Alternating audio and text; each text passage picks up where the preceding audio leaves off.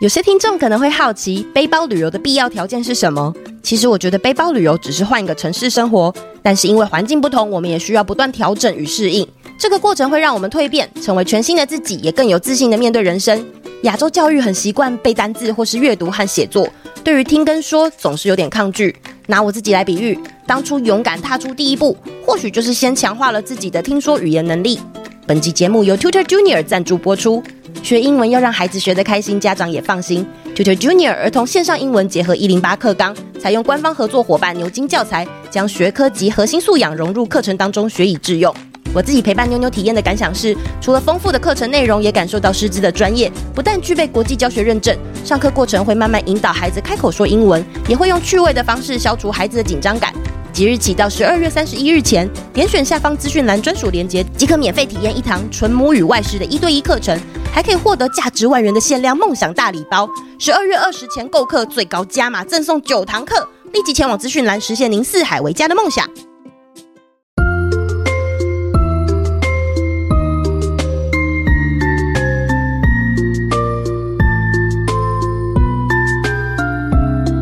Welcome to Oli Mama School. 欢迎来到懒人妈妈说故事。大家好，我是懒人妈妈 Samantha。你现在收听的单元是懒人妈妈说旅游，这是一个不定期更新，并且欢迎大人收听的单元。我预计将我过去到现在的背包经验一一分享，大家可以留言跟我说你听后的感受，我会选择适合分享的，在节目当中回答或是跟你打招呼哦。二零一四年的秋天，我离开竹北的科学园区。开始在台北内湖的工作，在当时啊，我所工作的产业需要大量的将产品出口到海外的不同国家。跟我同期的同事当中，有一位外蒙古，有一位俄罗斯，还有一位呢是来自德国。那经过一整个月的职前训练之后，我有两个选择，一个呢是在台湾远端支援美国分公司的同事一起做开发市场。但是因为时差的关系，需要在美国时间上班，也就是台湾的大半夜。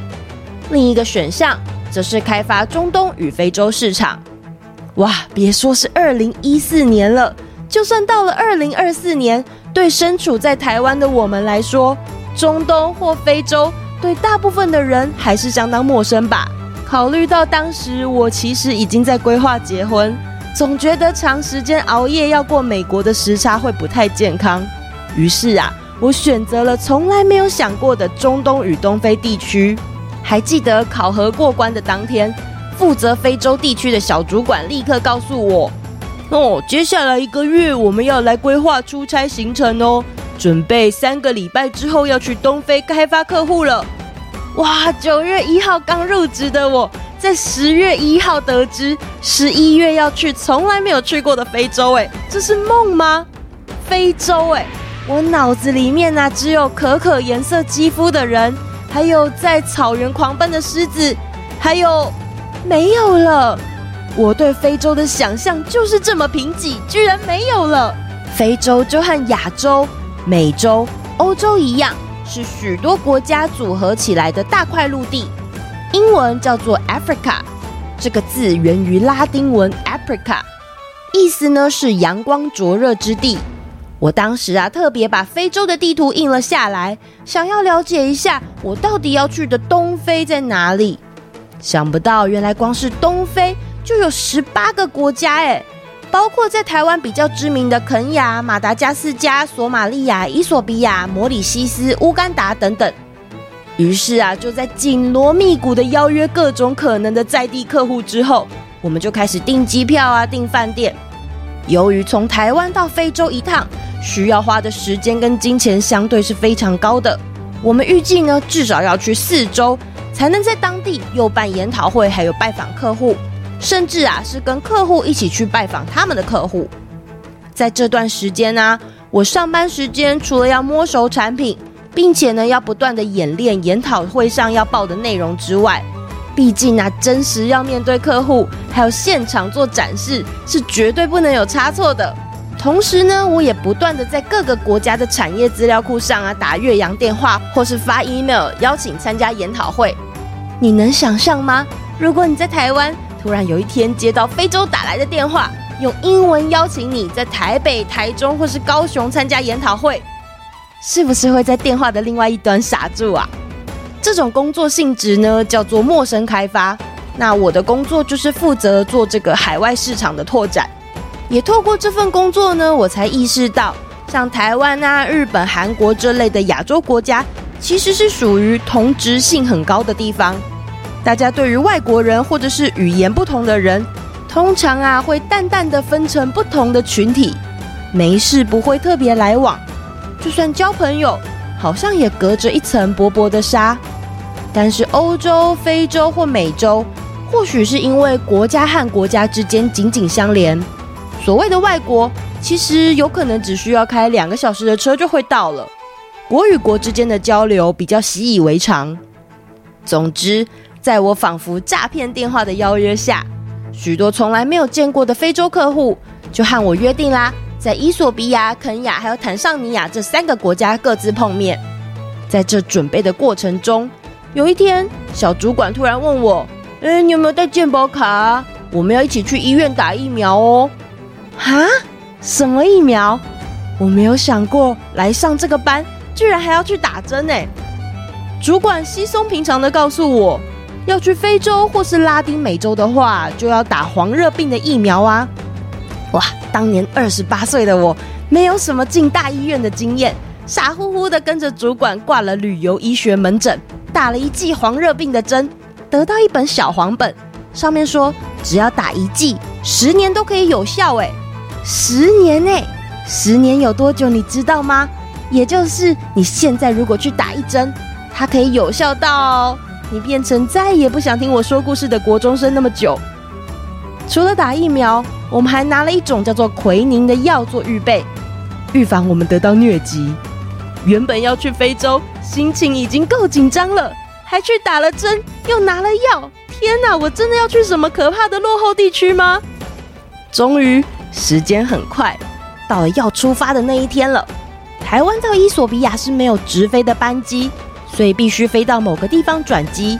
我们搭乘的是 Emirates 阿联酋航空，这表示啊，我必须先搭飞机到杜拜，在杜拜呢等大概四五个小时之后，才能转搭伊索比亚航空。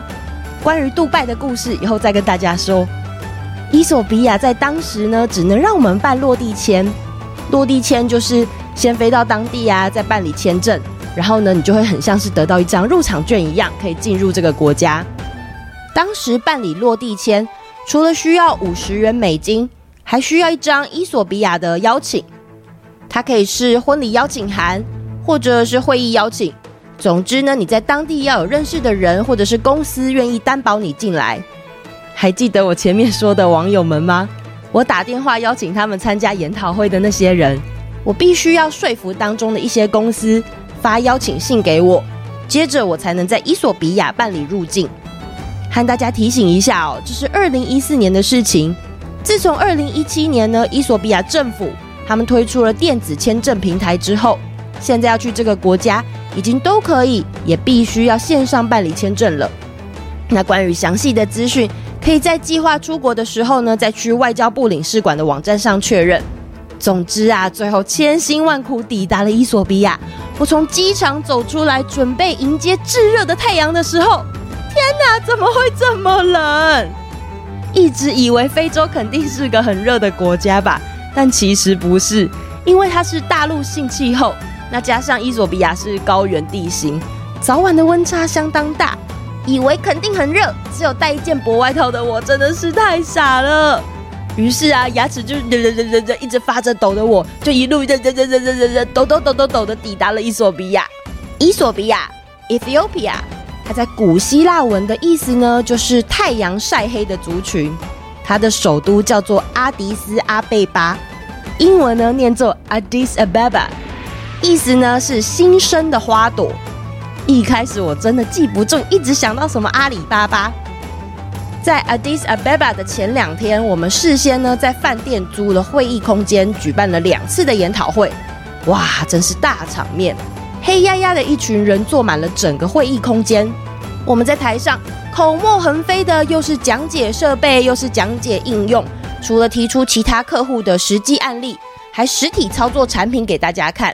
整整九十分钟的研讨会，用英文清楚并有趣的介绍，真的不是一件容易的事。虽然当时的 Addis Ababa 是个古老的地方，路上也都是沙尘，而且没有柏油路，但是这间饭店呢，还是有很美丽的泳池。在会议外面啊，我们请饭店准备了自助餐，请这些来参加研讨会的客户呢，在参加完会议之后可以接着用餐，并且和我们一组一组约之后的拜访时间。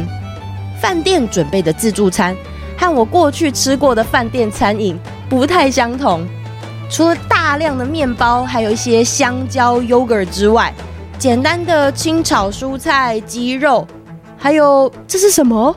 咖啡色又散发一种酸臭味，有点像抹布一样。可是每个人都去拿，好像是他们的主食。我第一次吃，哎呀，真的好像抹布，软软皱皱的。还有一种发酵的酸味，后来我才知道啊，这个食物呢就是伊索比亚的主食，它叫做 Injera。在接下来几天的客户拜访过程，不管去吃什么餐厅，都躲不掉，一定会吃到这东西。可是神奇的是，到了第三天、第四天，不晓得是不是换了不同的餐厅吃饭，我居然越吃越喜欢这个臭抹布。Injera 是专属于伊索比亚高原上的一种青苔。它是透过发酵制成的，吃的方式有点像是我们现在包润饼那样，但是因为它是全天然发酵的东西，所以呢，我在伊索比亚期间每天都消化相当通畅，而且越吃越瘦。仔细想想啊，当地人好像身材也是属于呃瘦长型的。那伊索比亚人的肤色呢是属于焦糖棕黑色，他们的身形也高挑，个性上也很温和。后来呢，听到客户的分享。其实，伊索比亚人呢，算是非洲国家当中相对自傲的民族哦。主要的原因呢，是因为许多非洲国家在久远的历史上都被其他的欧洲国家殖民过。可是，伊索比亚不但是少数在殖民时期依然维持主权的国家，他们呢、也是世界上第一个人类 Lucy 的发源地。二零一四年呢、我第一次抵达非洲。其实那一年，西非正爆发一种叫做伊波拉的病毒。虽然我去的是东非。但因为对非洲大陆的不熟悉，所以我心里也有许多的不确定跟害怕。在伊索比亚当地，除了搭乘我们已经固定每天联系好行程的计程车到客户那边，就是立刻回住的饭店，不太会在路上行走。那第一天的研讨会顺利完成之后，下午还有一点时光。那一年刚好有一部叫做《Lucy》的电影刚上映，算是致敬这个第一位人类的人员。我们刚好呢，那一天结束之后就搭了车到伊索比亚博物馆。去参观早期的人类化石，馆内除了展示 Lucy 部分的骨架标本外，还有一些目前已经灭绝的生物化石。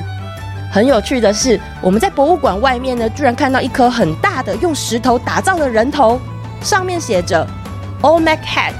这个 Olmec 奥尔梅克文化发生在西元前一千多年，它是最古老的美洲文明之一。奇怪了，美洲的东西怎么会出现在这里呀？我仔细看了一下上面的介绍，原来这整个头像都是用花岗岩打造而成的。在一九八五年的时候，墨西哥曾经发生一场大地震，当时的伊索比亚其实也不富裕啊，但是他依然捐赠了五千元的美金去资助墨西哥的难民。那到了二零一零年，墨西哥为了要表示感谢，就把世界上仅有十七座的 Olmec Head 赠送一座给伊索比亚博物馆，就放在博物馆的墨西哥区块。我觉得这在国家之间是一段很美好的友谊象征诶。在结束博物馆的行程，坐上计程车的我稍微觉得啊，这次的出差总算可以开始放轻松了，就开始轻松的看路边的景色啊，想着哇，我人生居然有机会来到非洲诶。就在这时候，突然看到路上有一个行人，好像癫痫发作倒在地上。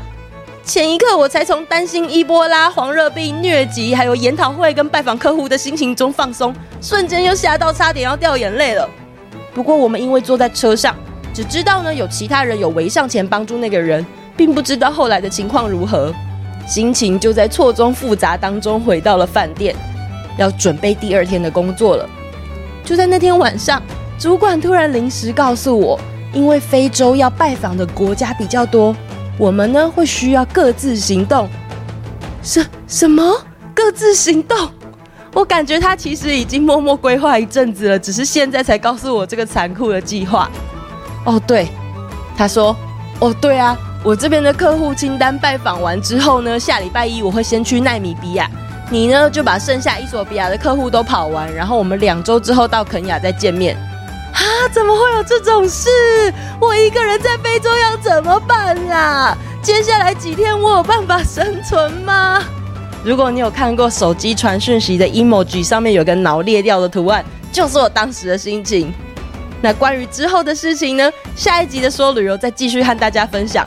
不过啊，我从那个时候开始就学会在心里告诉自己，不过就是一个人在非洲而已嘛，不过就是要带一整个 team 的同事而已嘛，不过就是创业而已嘛，不过就是外派而已嘛，不过就是生小孩而已嘛，有什么可以难得倒我的？我已经是一个成熟的大人了。